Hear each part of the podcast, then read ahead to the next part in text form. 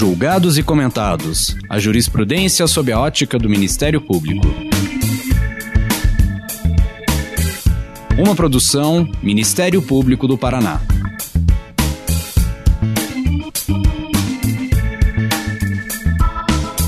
Olá, estamos começando mais um episódio do Julgados e Comentados. Eu sou Eduardo Cambi e hoje abordaremos sobre o programa Sinal Vermelho e a violência psicológica contra a mulher. Para tanto, contamos com a participação da presidente da Associação dos Magistrados Brasileiro e juíza de Direito do Tribunal de Justiça do Rio de Janeiro, doutora Renata Gil. Nesse episódio, vamos conversar sobre a Lei 14.188 de 2021, que tipificou o crime de violência psicológica contra a mulher em nosso Código Penal.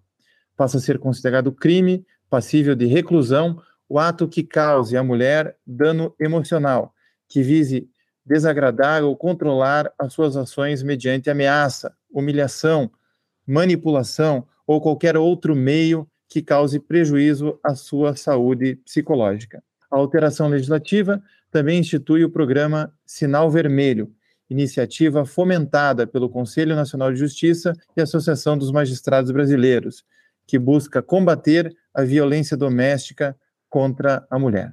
Renata, seja muito bem-vinda. Conte-nos um pouco da sua trajetória profissional, acadêmica, ressaltando sempre que você é a primeira mulher a presidir essa importante associação, a AMB. Seja bem-vinda. Muito obrigada, Eduardo Câmbio. Eu queria agradecer aí a oportunidade de estar falando para o Ministério Público do Paraná nesse podcast que é super ouvido. E a gente tem trabalhado muito com informação, né? Nessa questão da violência contra a mulher, a gente nota que o Brasil só vai evoluir quando as pessoas tiverem consciência do que é violência, dos números dessa violência e de como elas podem ajudar as mulheres para sair desse quadro tão feio, né? O Brasil é o país é o quinto país que mais mata mulheres no mundo, né? fica atrás de Rússia, Guatemala, Venezuela e Honduras, países que não cumprem tratados de direitos humanos. Então, a gente precisa sair dessa posição vergonhosa. A minha trajetória é uma trajetória de uma pessoa simples. Eu sou filha de um policial e de uma professora. Eu, pela primeira vez, também me candidatei a presidente da Associação do Rio no movimento de oposição, mas não era uma oposição contra o sistema, né? era uma oposição no sentido de querer mudar um pouco os caminhos do movimento associativo. Eu sempre achei que o juiz é, precisa ser fortalecido lá no seu fronte, né, onde ele está atuando. E como juíza de primeiro grau, eu me senti sozinha muitas vezes no interior. Eu fiquei 10 anos judicando no interior do meu estado, que é um estado pequeno, mas que tem índices de pobreza muito altos, pobreza comparável à pobreza no Nordeste, há lugares que não tem água. A gente tem no Rio de Janeiro é, lugares assim que as pessoas caminham três horas é, de uma fazenda onde elas não podem plantar para chegar até o fórum descalça, sem roupa, para fazer a sua audiência. Então, isso me motivou muito a participar politicamente do fortalecimento do judiciário. Eu enxergava que havia colegas que precisavam desse apoio. E, uma certa ocasião, em razão de um problema pessoal, mesmo de, de designação de, de, comarca, eu precisei da ajuda da associação, não encontrei essa ajuda e disse: olha, um dia eu vou assumir esse papel de líder e nunca mais eu vou deixar um juiz sozinho como eu fiquei. Então, foi nesse sentido que eu assumi a associação lá no Rio por dois mandatos, também de forma inédita. É interessante, né? Porque nem no Rio, nem aqui na MB, nunca houve uma candidata mulher. Eu fui a primeira candidata. Então, é, eu tive que realmente ultrapassar, transpassar várias barreiras invisíveis e visíveis para me tornar candidata e num movimento que foi muito legitimado pelo primeiro grau. E, e eu falo isso com tranquilidade porque hoje 80% dos desembargadores no Brasil votam em mim. Isso significa que eu consegui, de verdade, unir o primeiro grau, o segundo grau, as cortes superiores Graças a Deus, o nosso trabalho é reconhecido e é muito legitimado. Então, a minha história pessoal é uma história de uma pessoa simples que estudou na UERJ, né, na Universidade Estadual do Rio de Janeiro, onde, inclusive, conheci os meus mestres, ministro Fux, ministro Barroso, Tepedino, Gustavo Binemboim, todos esses juristas aí né, do momento. É, eu conheci na universidade, fui aluna deles todos. Eu tive um grande guia, e eu faço sempre essa homenagem, que foi o, o professor Evaristo de Moraes, e essa, por isso, essa minha veia para o lado criminal, né? Eu sempre atuei na área criminal, porque ele simplesmente me encantou com as suas lições. E hoje eu acabo de me tornar mestre aqui em, em Brasília, pelo IDP, né? Acabei de defender a minha tese agora, há pouquíssimos dias, aprovada e com indicação de publicação, sobre lavagem de dinheiro e corrupção e como esses crimes estão interligados e como isso é importante para o desenvolvimento, combate a esses crimes é importante para o desenvolvimento é, da sociedade. Eu sempre trabalhei muito com o Ministério Público, né, isso é importante ser dito. Eu tenho um grande amigo no Ministério Público do Rio de Janeiro, Francisco de Assis, que foi quem me ensinou todo o caminho do combate à lavagem de dinheiro, quem me apresentou o GAFI, eu fui avaliadora internacional do GAFILAT, fui a única juíza na história do GAFILAT a avaliar um país. Então, é, a minha trajetória é uma trajetória que tem essa feição é, de atuação criminal, mas hoje eu posso me considerar uma grande ativista né, de direitos humanos, uma ativista pela defesa da igualdade das mulheres e uma ativista pelo combate à violência contra as mulheres, que é algo que é endêmico no mundo inteiro. Eu tenho andado o mundo inteiro com a campanha Sinal Vermelho e eu posso afirmar que a gente tem esse mesmo problema em todas as nações, inclusive as mais desenvolvidas. Eu vejo com muito otimismo o momento que o Poder Judiciário passa especialmente por trazer o tema dos direitos humanos ao centro do debate. Ministro Fux, presidente do Supremo Tribunal Federal, criou o Observatório de Direitos Humanos, que tem sido replicado em todos os estados.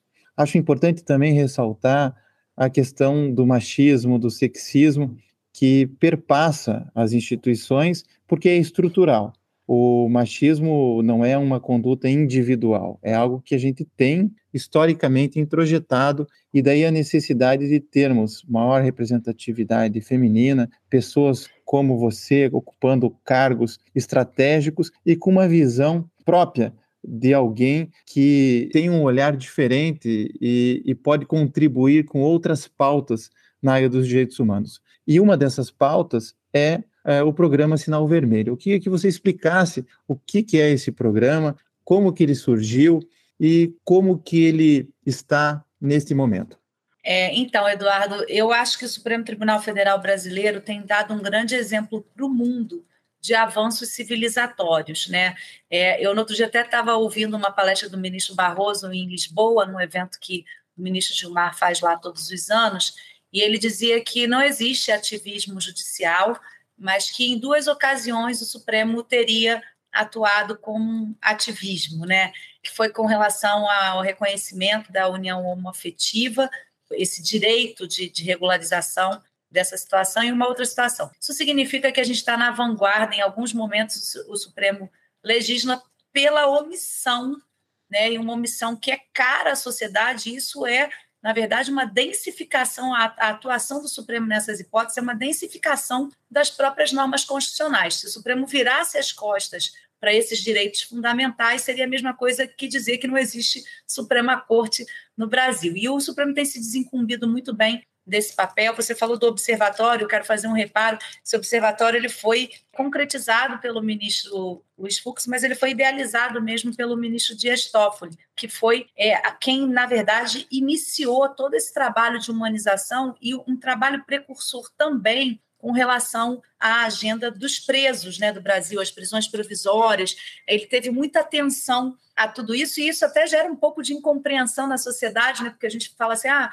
esvaziamento das prisões, mas não é nada disso, né, porque a gente realmente precisa que estejam nas cadeias aqueles presos que foram condenados. Os presos provisórios precisam estar provisoriamente só nas prisões. Mas a gente teve decisões emblemáticas também, eu cito uma outra que, para mim, é muito relevante, que tocou meu coração profundamente, que foi o fato do ministro Toffoli, em decisão monocrática, ter extirpado a tese da legítima defesa da honra aqui no Brasil, né, muito utilizado nos crimes de feminicídio. Quem puder, eu deixo até uma dica para ouvir o podcast Praia dos Ossos, que conta a história do assassinato da Ângela Diniz e, e, nesse podcast a gente tem assim a exata noção de como a figura da Ângela, né, que era uma mulher livre, que ela tinha costumes de comportamento social diferente para a época, como isso foi é, interpretado né, pela, pelo Tribunal do Júri naquela ocasião. Então, eu acho que foi uma vitória muito grande para a sociedade. A gente tem essa tese já está ultrapassada em países desenvolvidos há muitos anos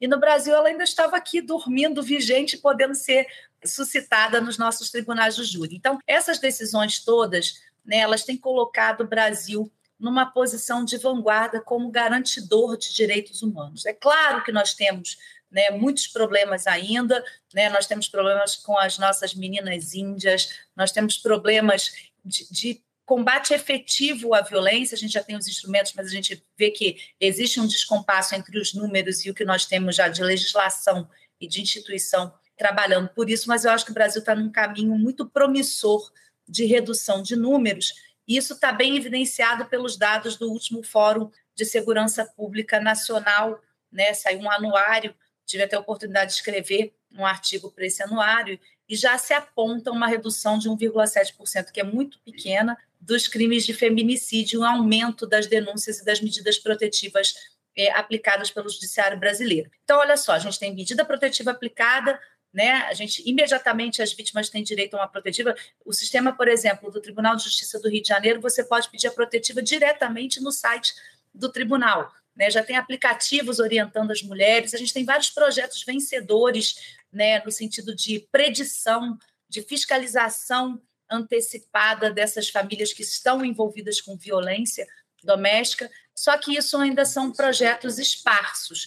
O que nós queremos é que isso tudo esteja concentrado numa estratégia única, e eu tenho trabalhado muito com o ministro da Justiça aqui para que ele crie a estratégia nacional de combate a violência contra a mulher. Então, eu acho que o judiciário brasileiro, e aí eu falo judiciário, é todos os órgãos integrantes do sistema de justiça, né? advogados, defensores públicos, procuradores, né? advogados públicos e privados, e especialmente o Ministério Público, tem caminhado muito conjuntamente na consagração né, desses direitos humanos, que são direitos humanos fundamentais e que estão na nossa Constituição.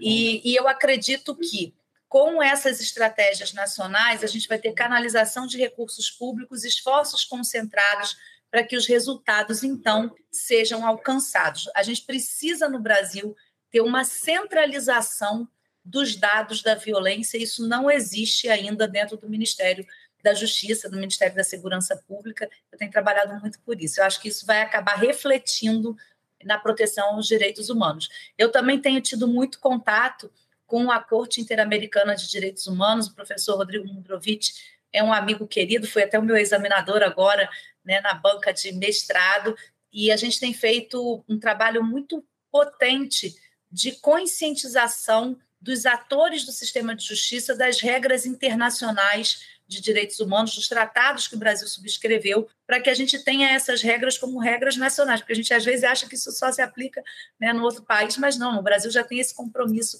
de aplicação dessas normas. A gente também aqui na MB tem feito um trabalho bastante é, eficiente com a nossa escola nacional. A gente tem três braços na MB: a Escola Nacional, o Laboratório de Tecnologia e Inovação e o Centro de Pesquisas, que é conduzido pelo ministro Salomão. A gente tem atuado com esses braços da MB no fortalecimento dessas regras internacionais de proteção aos direitos humanos.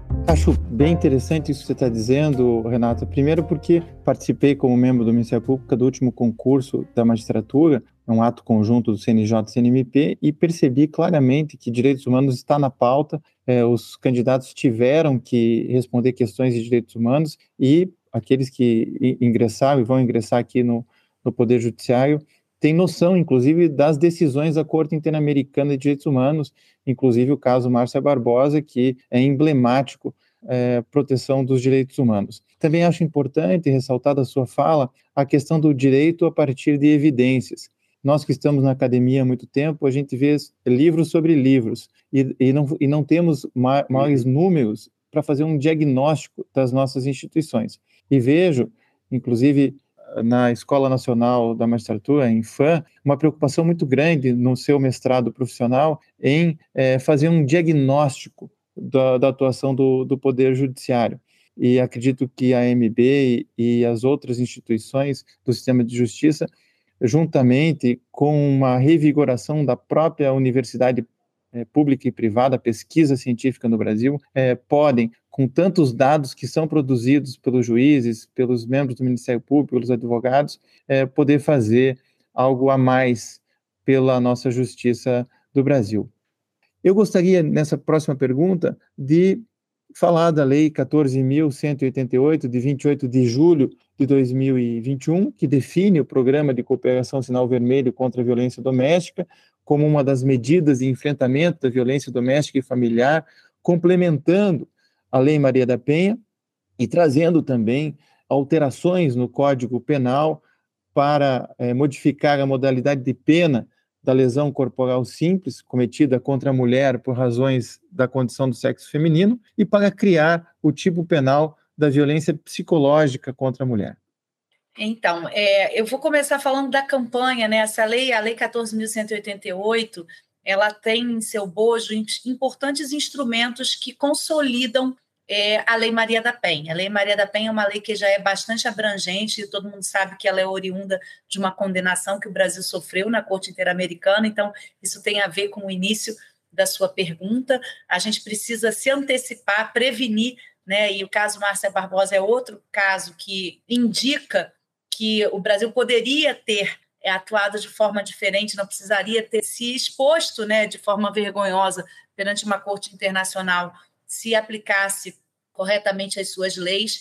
Mas é, a Lei Sinal Vermelho ela cria uma política pública em todo o território nacional em que a mulher, apenas com um X vermelho na palma da mão ou apenas com um gesto na palma da mão, faz a sua denúncia de estar sofrendo violência imediatamente é acionada a polícia militar. A gente começou com essa campanha durante a pandemia, nas farmácias, que eram os únicos locais que estavam abertos durante a pandemia, 24 horas, e agora a gente já tem redes de, é, bancárias completamente treinadas, como o Banco do Brasil. A gente está agora em vias de celebrar um convênio poderoso com a Caixa Econômica Federal. A gente tem o Tribunal Superior Eleitoral e todos os TREs já aderentes à campanha, os cartórios notariais de registro no Brasil todo, uma infinidade de salões de beleza, instituições públicas e privadas que estão aptas a receber o X vermelho e até mesmo as pessoas na rua, porque a campanha viralizou nas redes sociais e ela viralizou para o bem, as redes sociais têm esse lado, né, de às vezes a, a, a viralização ela é negativa,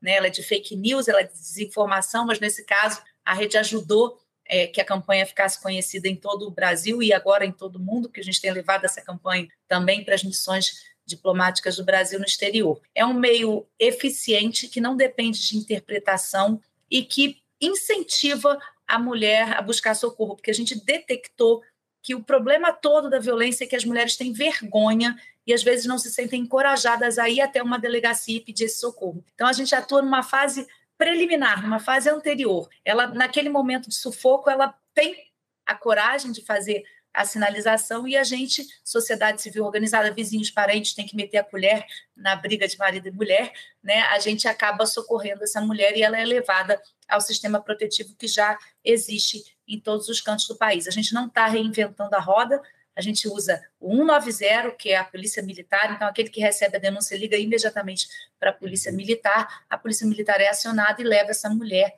para uma delegacia, e ela, quando está acompanhada de um policial militar que recebeu o X vermelho, ela vai ser atendida, ela não corre o risco de chegar na delegacia e o delegado ou o policial falar assim, ah, não, não vamos atender, isso não é caso de violência, como aconteceu agora recentemente, né, com a procuradora do Estado, em um estado em que não foi atendida, foi agredida pelo seu colega de trabalho no seu, no seu ambiente né, de trabalho e não foi atendida pelo policial. Então, a gente acredita que esse protocolo da campanha ele ainda é eficiente para esse atendimento imediato quando a mulher sofre violência. Mas a Lei 14.188 ela tem outros mecanismos, como você falou, né? A mudança de regime na lesão corporal quando a vítima é mulher pela sua condição de mulher. Isso indica que o agressor ele não sai pela porta da frente da cadeia, da delegacia, imediatamente após o registro da ocorrência. Essa era uma preocupação que a gente tinha. E o ponto mais importante que eu acho que é da 14.188 é o fato dela ter criminalizado a violência psicológica. Esse projeto da violência psicológica ficou no parlamento brasileiro durante sete anos, encontrava resistência tanto da, da parte da esquerda como da parte da direita é, ideológica né, no nosso parlamento, e a gente conseguiu a MB. Eu acho que esse é o papel né, da MB bonito que a gente tem desempenhado, com muita conversa, com muita mediação, a gente conseguiu, eu fiquei em pé lá, tanto na Câmara como no, no Senado, e fui à sanção presencialmente com o presidente da República a gente explicar quais os benefícios que, uma, que a aprovação de uma lei dessas traz para as pessoas brasileiras, para a humanidade, né? e, que, e que benefícios traz para o próprio Brasil, para que ele saia desse ranking vergonhoso que eu disse no início da nossa conversa, de quinto país que mais mata mulheres no mundo. Eu acho, Eduardo, que a nossa tendência é a aplicação de todas as regras internacionais, é a observação dos comandos das cortes internacionais. Eu tenho conversado muito com a União Europeia, hoje mesmo eu tenho uma reunião aqui com a União Europeia na MB. Eu, como disse, converso muito com a Corte Interamericana e acho que a gente precisa superar esses sinais negativos, né, como no caso que você acabou de relatar dessa jovem negra, né, que foi assassinada foi assassinada pelo seu é, suposto companheiro, né, a Márcia Barbosa, e que, ao final, né, por ele ser parlamentar, ele teve aí uma imunidade considerada, a Assembleia Legislativa não permitiu o processo é, por esse homicídio né, contra ele. Depois houve uma alteração constitucional a determinar que esse, é, nesses casos não depende de autorização legislativa, mas mesmo depois de tudo isso, dele ter sido condenado, quando ele morreu, isso que é importante ser ressaltado, quando ele morreu, ele foi, ele foi laureado, né? teve um enterro né, na Assembleia Legislativa com todas as honras, com decretação de luta oficial por três dias. Então, isso é inimaginável, né, que a gente prestigie, homenageie alguém que assassinou né, uma mulher que foi condenada por esse assassinato, que foi mais ou menos o que aconteceu com Doca Street depois que ele foi condenado a uma pena muito pequena. Eu me lembro que quando se relatava o, o julgamento, ele tinha inúmeras mulheres que eram a favor dele, que faziam manifestações públicas na, na rua, na frente do fórum, né, a favor dele, por conta do suposto comportamento é, subversivo da Ângela Diniz. Então, eu espero que esses fatos sejam superados pela história e que nesse momento é, a gente tenha no Brasil exemplos positivos de prestígio à igualdade de gênero.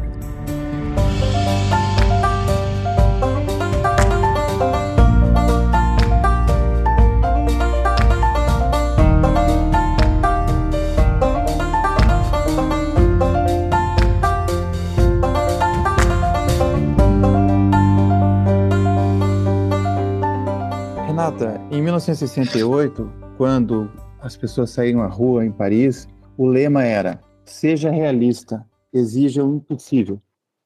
O fim da escravidão, a emancipação feminina, a ascensão do, bem, do estado de bem-estar social eram ideias progressistas, que no início eram tratadas como impossíveis, mas com o tempo foram aceitas como normais e de bom senso.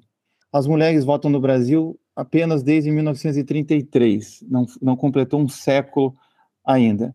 Na condição de mulher, como é que você avalia os próximos passos da equidade de gênero no Brasil? Lembrando que a gente está vivendo um momento complexo, com notícias gravíssimas de violência obstétrica, de assédio sexual e outras formas de violência que vão muito além do âmbito doméstico e familiar.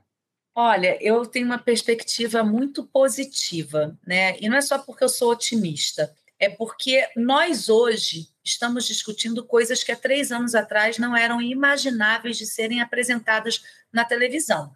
Né? A própria violência né, que aconteceu agora com essa moça que estava em trabalho de parto e sofreu um estupro supostamente sofreu, porque a gente tem as imagens e as imagens hoje são muito reveladoras, mas esse caso ainda vai ser julgado. Eu fico reafirmando isso, que as pessoas fazem a antecipação do juízo de culpa, né, antes do, do judiciário todo se manifestar e, e, e decidir e definir o caso. Mas essas cenas não apareceriam na televisão, não seriam discutidas em rede nacional e nem em todos os veículos de imprensa como a gente vê hoje sendo discutido. Eu acho que a pandemia ela foi fundamental para isso, ela propulsionou um avanço civilizatório no Brasil, mas eu acho que é, a gente tem estudos, por exemplo, do Fórum Econômico Mundial, que dizem que se o mundo continuar trabalhando pela igualdade de gênero como está, essa igualdade só vai ser alcançada em 135,6 anos. Então, a gente tem que andar mais rápido com relação a essas medidas que geram igualdade de gênero. Eu fico muito feliz, por exemplo, é, na semana passada eu participei de uma reunião da bancada feminina com deputados na Câmara aqui dos deputados, conduzidos pela deputada Celina Leão, com propostas legislativas com relação ao caso é, da procuradora, né, que não teve o socorro é, conforme esperado quando ela procurou lá a delegacia de polícia. Eu sugeri que não só essas alterações legislativas fossem assinadas por toda a bancada, mas que também nós chamássemos para um outro ato as enfermeiras que filmaram aquele médico.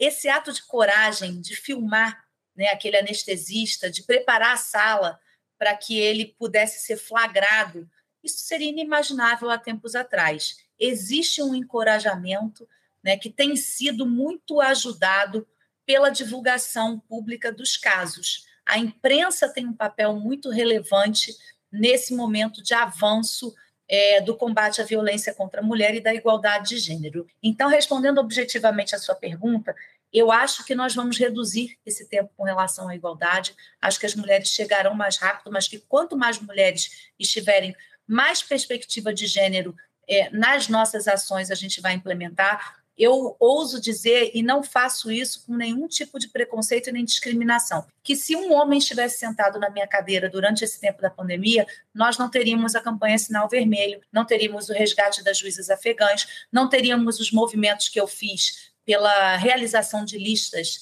tríplices só com mulheres para o TSE, pela indicação nas listas em que haja mulheres para os governadores de nomeação dessas mulheres nos tribunais. Isso tudo é um trabalho que é feito porque eu sou mulher e porque eu sei que é necessário que essa igualdade de gênero é, alcance é, um patamar melhor. Eu tenho certeza que se um homem estivesse sentado na minha cadeira, isso não seria feito dessa forma ainda.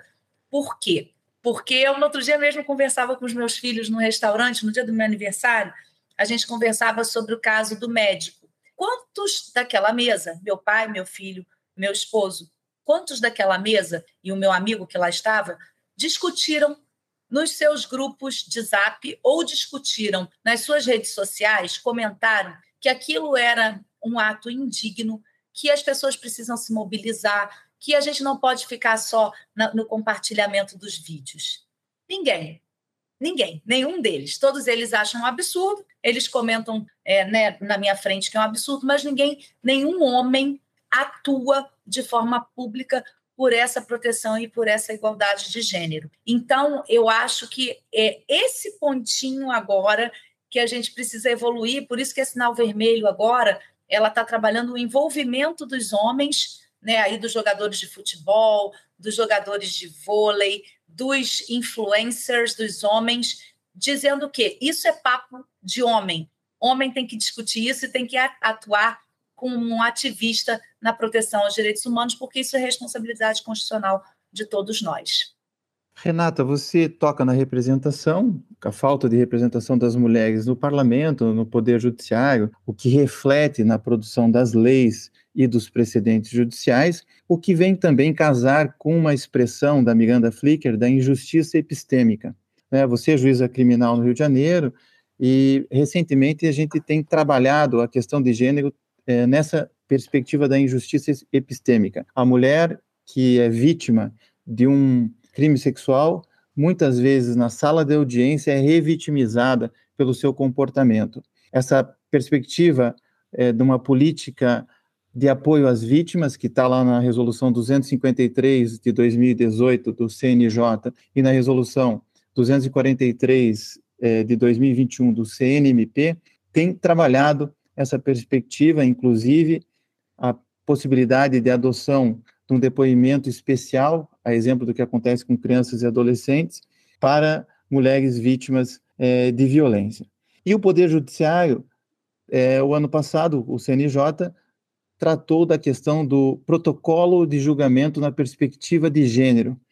Em que medida leis como do sinal vermelho, leis é, como a Lei Mariana Ferrer, a recente alteração na lei da alienação parental, e especialmente esse esforço do Poder Judiciário na criação de um protocolo para julgamento na perspectiva de gênero, tem poder para alterar a cultura daqueles que aplicam e interpretam as leis do Brasil e também para produzir um direito novo, já que essa lei muitas vezes decorre de um homem branco heterossexual que não tem a mesma é, vivência e experiência do mundo como teria uma mulher se tivesse que interpretar essa lei, aplicar essa lei ou editar uma legislação.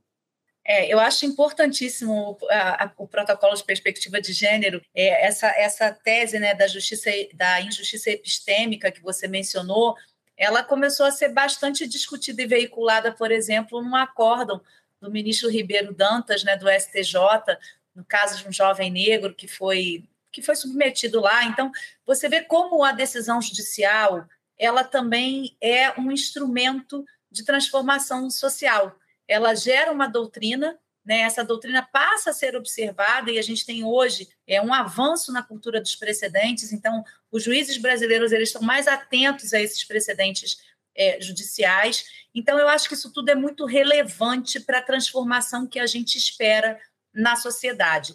E, claro, o Conselho Nacional de Justiça, como grande condutor das políticas públicas do Poder Judiciário, da atuação do Poder Judiciário, tem um papel relevantíssimo através de suas recomendações, de suas resoluções e até mesmo das decisões nos casos concretos que são submetidos ao Conselho. Então, eu acho que um grande avanço que nós teremos é, nessa perspectiva da igualdade de gênero será a adoção é, integral né, em todo o Brasil do julgamento com perspectiva de gênero. Isso ainda é um palavrão, né, uma, uma big expressão, para dizer assim, né, para ser bem coloquial, na cabeça dos operadores do direito. Eu acho assim, Eduardo, você é um grande vanguardista no Ministério Público. Você trouxe aqui tantas teses que só eu, como mulher, estou é, afiada, né, porque estou estudando essa matéria e porque tenho trabalhado muito com esses temas, mas isso não é falado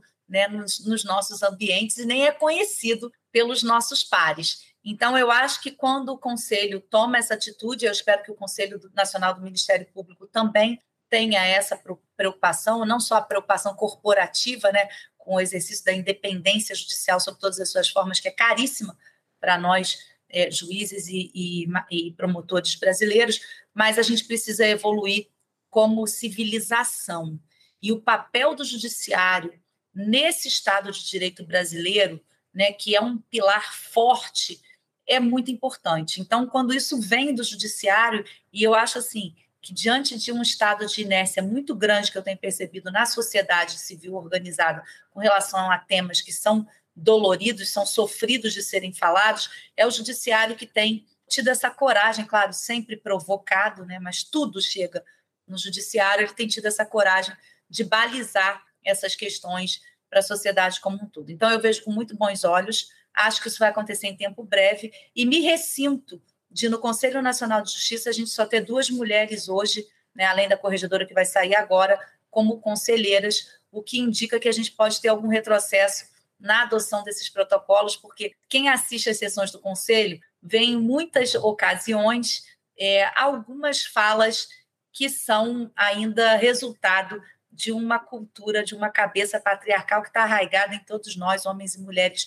ainda. Então, eu espero que o Conselho tenha uma renovação breve, feminina, né, para que esses protocolos, para que outras agendas que já são discutidas e implementadas em outras civilizações, em outros países, sejam implementadas nesse vanguardista Poder Judiciário brasileiro. Eu, eu gosto de dizer, dizer o seguinte: eu tenho orgulho da minha justiça, sabe? Porque ela é a mais capilarizada do mundo, ela é, tem a maior porta de entrada do mundo, ela é a mais independente do mundo.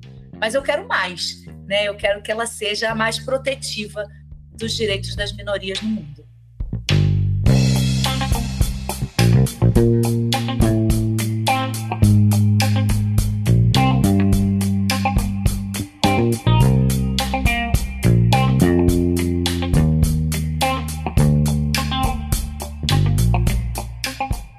Renata, é, a Convenção de, do, de Belém do Pará, né, que é a Convenção Interamericana para Prevenir, Punir e Erradicar a Violência contra a Mulher, e que serviu de base para a Lei Maria da Penha, fala em diversas espécies de violência, dentre as quais a violência psicológica. A Lei 14.188 centra a questão na violência psicológica.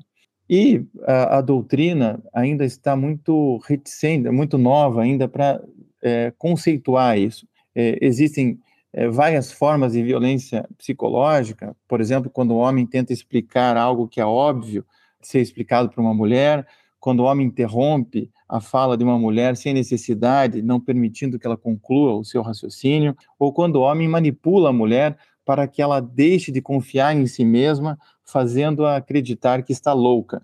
Qual é a importância, então, de nós aprofundarmos essa compreensão da violência psicológica para ampliarmos o espectro de proteção das mulheres no Brasil? É, eu acho que o conceito de violência psicológica ainda é muito desconhecido por toda a sociedade, né? A gente imagina, eu ouço muito falar assim, ah, isso é um mimimi, quer dizer que agora quando eu falar alguma coisa para minha namorada, para minha mulher, ela entra no computador, faz uma denúncia e eu já estou é, respondendo por um crime. Bom, a lei já está em vigor né, há algum, alguns meses, isso não aconteceu. E eu acho que a gente precisa agora, sabe, Eduardo, é de educar. Né? E educar não é no sentido de dizer que eu sou ignorante ou que as pessoas não conhecem, mas fazer com que elas compreendam quais os direitos que estão compreendidos nesse conceito de violência psicológica. É o quê? É, é humilhar a mulher, é, é, é xingar, é o que está dentro disso. E esse é um papel relevante né, das instituições, eu acho que relevantíssimo, inclusive, do Ministério Público, né, que é um garantidor é, de direitos, que tem esse papel de prevenir também algumas situações. Nós, juízes, a gente recebe né, demandas. Vocês não, vocês podem fazer muitos ajustamentos de conduta né, anteriores, podem ajudar muito nesse processo educativo, e eu acho que é isso que está faltando agora, a gente compreender é, o que, que é essa violência psicológica explicar isso para homens e mulheres, porque às vezes os homens acham que não estão cometendo violência psicológica né, contra as mulheres. E isso seria muito importante, uma grande força-tarefa. Ontem estive com, com a ministra de Direitos Humanos explicando da importância de nós agora trabalharmos num projeto educativo com relação a sinal vermelho, com relação à violência psicológica. Talvez saia alguma coisa por lá para a gente é, atuar de uma forma mais pragmática. Renata, para nós terminarmos a nossa conversa, eu gostaria de falar do Poder Judiciário como garantidor dos direitos constitucionais. É, nós estamos vivendo um período de 34 anos de democracia no Brasil, um dos períodos mais longos vividos é, na nossa história, e o Judiciário, em muitos momentos, é a última trincheira do Estado democrático de direito. O Poder Judiciário tem sido atacado é, constantemente pelos políticos e seus seguidores, especialmente o Supremo Tribunal Federal e mais recentemente a Justiça Eleitoral. Como você, como presidente da Associação dos Magistrados Brasileiros, vê esses ataques e quais são os riscos para a democracia no Brasil? Eu acho que não vejo riscos à democracia. Eu vejo, na verdade, tentativas de fustigar a força das instituições brasileiras. Eu não acho que a gente tenha vá ter retrocesso é, com relação ao nosso processo democrático. Eu acho que haverá tentativas de fazer valer né, posições que são totalitárias, mas eu, eu não vislumbro nenhum risco. Eu acho que nós estamos preparados para isso que está acontecendo é, no Brasil. Nós, instituições sérias e responsáveis, estamos atuando de uma forma bastante contundente na defesa desse Estado de Direito, mas é claro, né, todas essas esses arroubos né, eleitoreiros, eles acabam gerando na sociedade sim um sentimento de insegurança.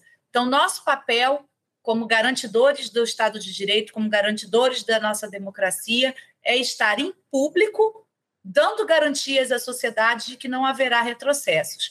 E aí, Eduardo, eu acho que falta um pouco mais de atitude né, das nossas instituições, dos nossos líderes, e não só né, do Judiciário né, e, e do Ministério Público, mas da sociedade civil organizada num grande movimento de defesa desse Estado de Direito. Isso não é papel é, só do Judiciário, né? é papel nosso porque chega até nós, porque a Justiça Eleitoral hoje ela está é, nas mãos do Poder Judiciário e, graças a Deus, está nas mãos do Poder Judiciário, porque nós temos provas concretas de que fraude nunca houve e de que o sistema é tão tem tanta lisura de que, tanto que é copiado é, em outros países. Eu aqui mesmo na MB eu utilizo para as eleições da nossa associação, e eu utilizo, não eu, né? Isso vem sendo utilizado desde outras gestões, o sistema do TRE do Distrito Federal. Quem vai presidir a eleição do MB esse ano será o, o presidente do TRE do Distrito Federal, desembargador Bellinati. Então, isso significa que nós, juízes, confiamos no nosso próprio é, sistema eleitoral. Então, eu acho que tudo isso é matéria de palanque eleitoral e será superado tranquilamente pela força das nossas instituições e pela capacidade dos líderes preparados das nossas instituições. Agora, como líder, como presidente da MB, eu não admitirei nenhum ataque pessoal a qualquer juiz brasileiro, seja ele juiz de primeiro grau, desembargador, presidente de TRE ou ministro do TSE.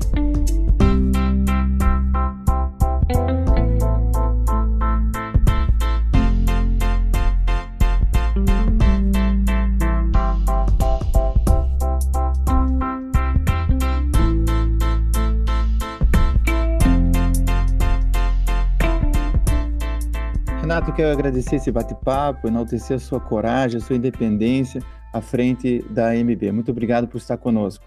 Eu que agradeço, Eduardo. Um abraço a todos os promotores e procuradores do Estado do Paraná. Carinhoso.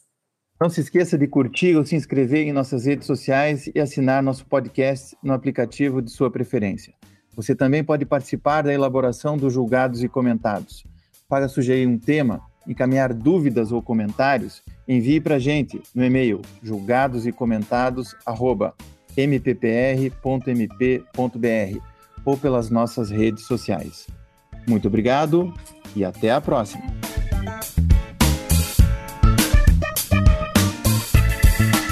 Uma produção Ministério Público do Paraná.